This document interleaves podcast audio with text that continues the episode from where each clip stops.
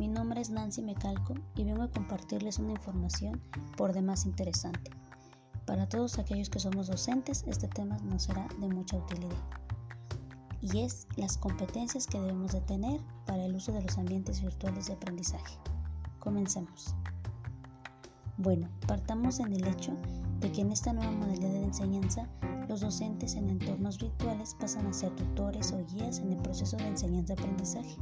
En este sentido, es importante que quien desarrolla las competencias en los alumnos las posea para poderlas transmitir, ya que el docente o tutor virtual es el encargado de orientar y dirigir el proceso de enseñanza-aprendizaje en los alumnos por medio de su guía, su orientación, su enseñanza, la forma en que son evaluados y la retroalimentación, estableciendo también tiempos y destacando sus avances al mismo tiempo, tiempo que va detectando las áreas de oportunidad.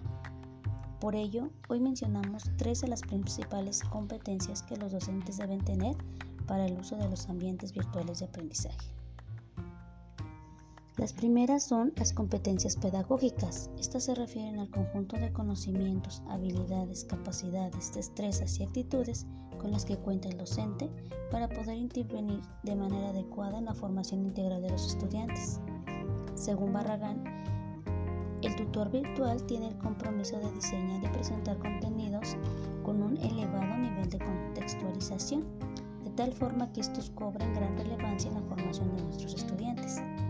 Tienen que tener la habilidad de dominar y adecuar los contenidos a la plataforma, adecuar el número de sesiones y a los recursos disponibles.